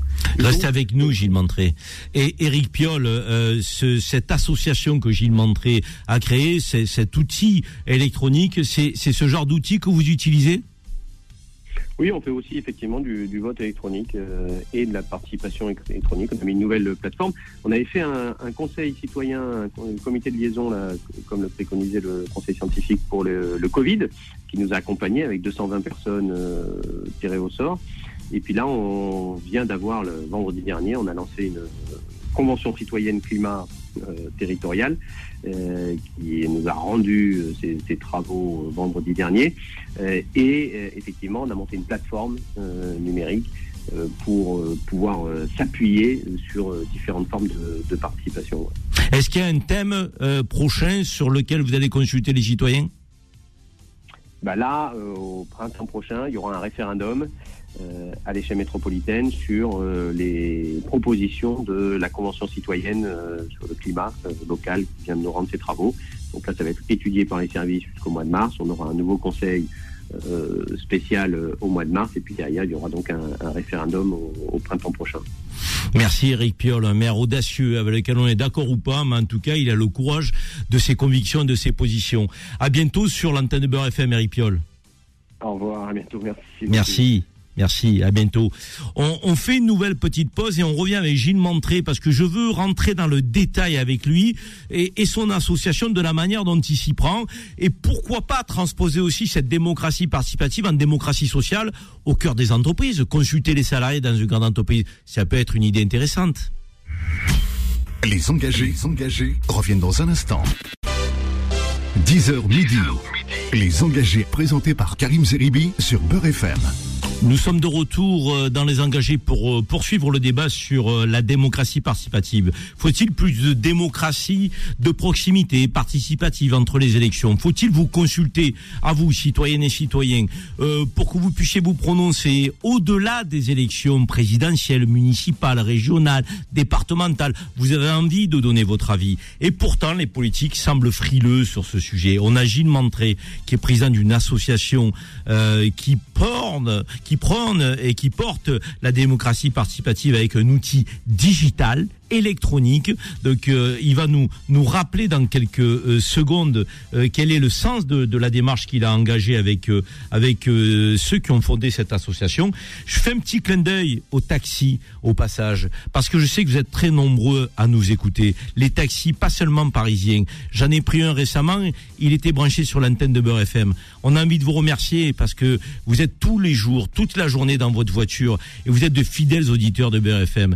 Donc, et, et, et je pense à ce taxi qui me disait vous égayez ma journée, vous nous accompagnez entre la musique, les débats. Donc euh, ce sont des témoignages qui font toujours plaisir à toute l'équipe qui compose la grille de Beurre FM. On revient sur notre débat avec Gilles Montré. Gilles Montré euh, j'ai évoqué avant la pause euh, la démocratie participative avec une dimension politique, certes, mais j'évoquais aussi la démocratie sociale au sein des entreprises. Quand on a une grande entreprise, on, voit peu de des salariés. Et donc, on s'en remet aux syndicats, ce qui est très bien, hein, ce sont des corps intermédiaires fort respectables, mais est-ce qu'on n'aurait pas la possibilité de consulter plus souvent l'ensemble des salariés avec votre, outil électronique? Vous avez absolument raison, Karim. Quand on parle de démocratie, on se contente toujours à la sphère publique.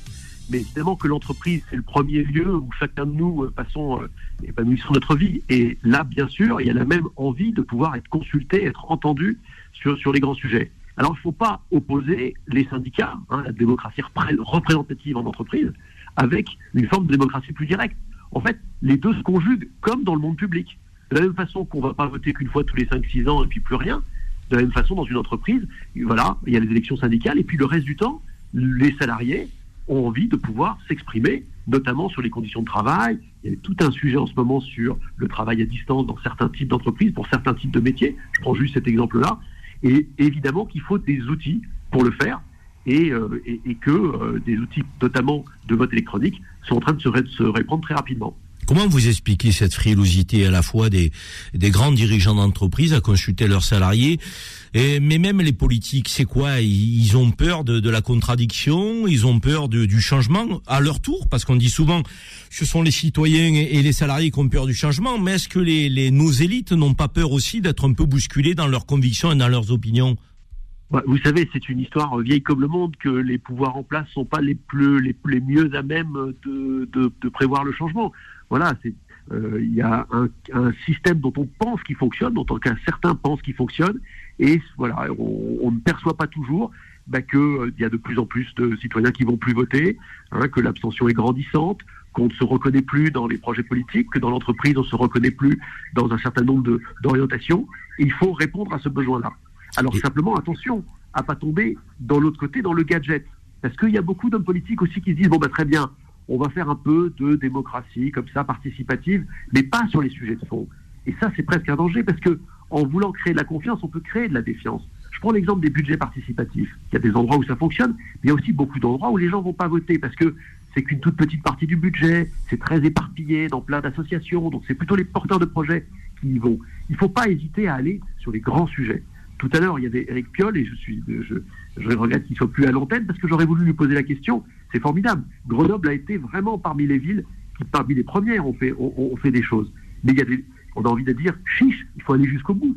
Il y a eu des choses très polémiques, très intéressantes quand était à Grenoble. Là, sur le Burkini, on aime, on aime, on n'aime pas. Il y a eu, euh, ça a fait toute l'actualité nationale. Mais pourquoi pas aller jusqu'au bout et faire voter les Grenoblois sur des sujets comme ça? Ce que je veux dire, c'est que ne faut pas avoir peur. La vraie demande, elle est d'aller sur les sujets importants. Alors, on ne va pas voter sur tout, tout le temps. Il y a, voilà, mais entre voter une fois tous les cinq ans et puis commencer à s'habituer à voter régulièrement sur quelques grands sujets, il y a, il y a de la marge. Vous savez quoi? On va transmettre vos coordonnées à Ipiol et on va euh, lui proposer de vous mettre en, en contact et en relation pourquoi pas utiliser votre euh, votre support euh, électronique pour consulter les grenobloises? Il a l'air très ouvert sur la question. Euh, on va aussi donner vos, vos, coordonnées à Xavier Bertrand. On a deux hommes politiques là qui semblent très engagés sur cette question. C'est bien euh, de vous mettre en relation parce que c'est aussi comme ça qu'on peut avancer les, les, les sujets.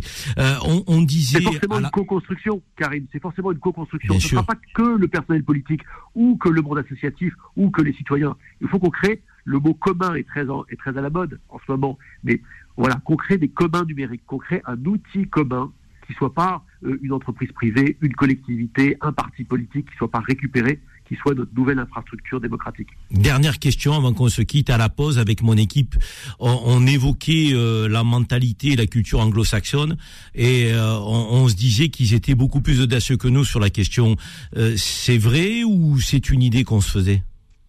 Alors, euh, on, ne sait pas assez, mais aux États-Unis, il y a une culture de la démocratie directe qui est extrêmement répandue et vive.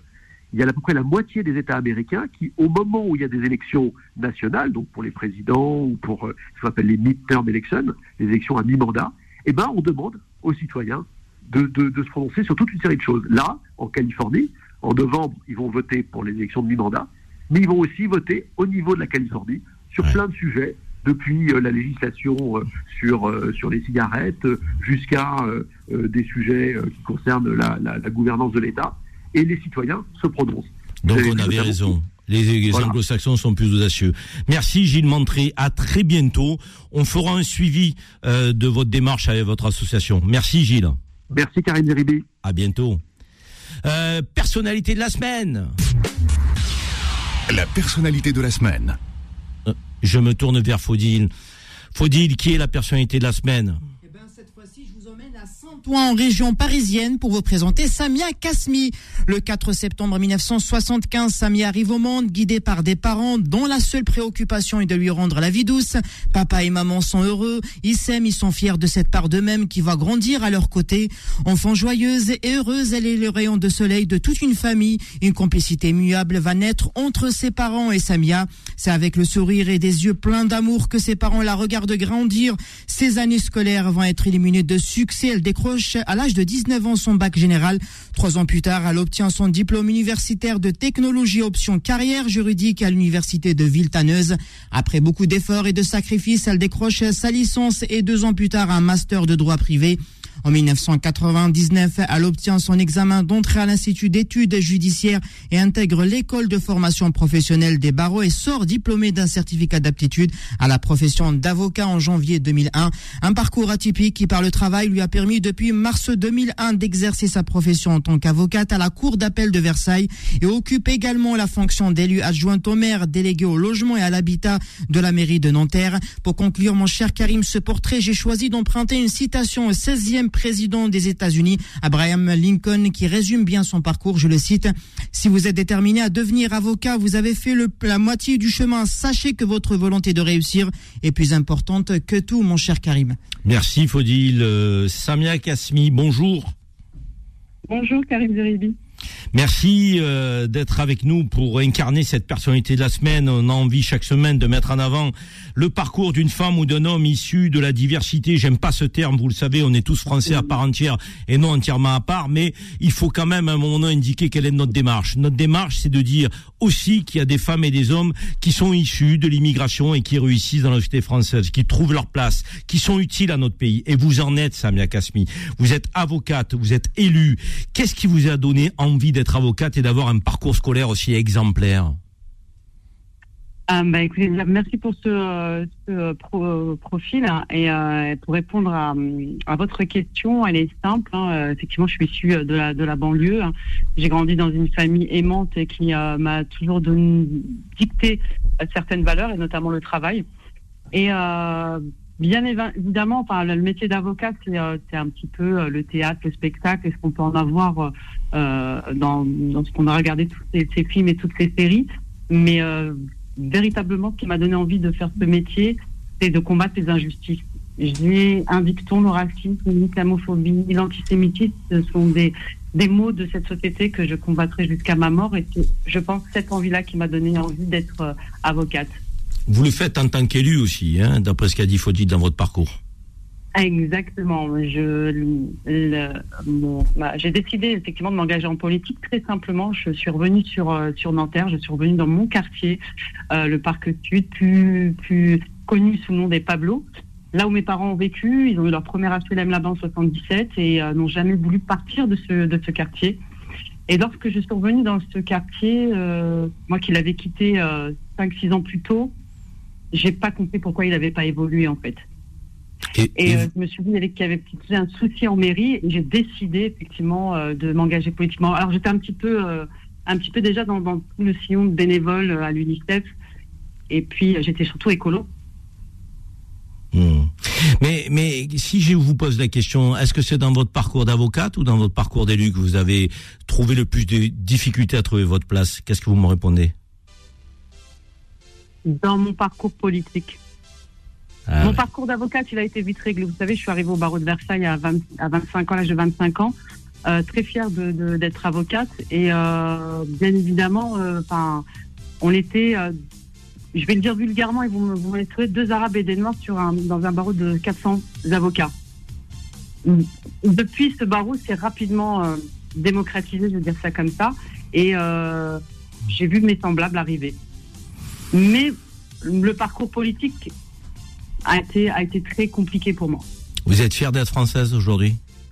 Ah, mais fière d'être française. Et fière de vos cette- origines? Et surtout fière de mes origines. Je pense que sans mes origines, je ne serais pas là où je suis. Euh, J'ai des parents qui, euh, qui euh, m'ont inculqué les valeurs de la République parce qu'ils sont venus très tôt en France, à l'âge de 11 ans pour mon père, à l'âge de 19 ans pour ma mère, et qui n'ont jamais renoncé à leurs origines et qui nous ont toujours fait aimer notre pays d'origine. Fier d'être français, fier de ses origines. On va terminer euh, cette euh, interview sur sa belle continuation à vous, Samia. Merci infiniment. Merci à vous, Karim Au Zerébi. revoir. À très au bientôt. revoir, au revoir. Alors, c'est un mot fort, ça, fier d'être français et fier des origines. Donc, on va terminer les engagés cette semaine sur cette approche et cet adage. Rendez-vous la semaine prochaine pour de nouveaux débats vifs, passionnés. La liberté d'expression, c'est dans les engagés. Retrouvez les engagés tous les vendredis de 10h à midi et en podcast sur beurrefm.net et l'appli Beurrefm.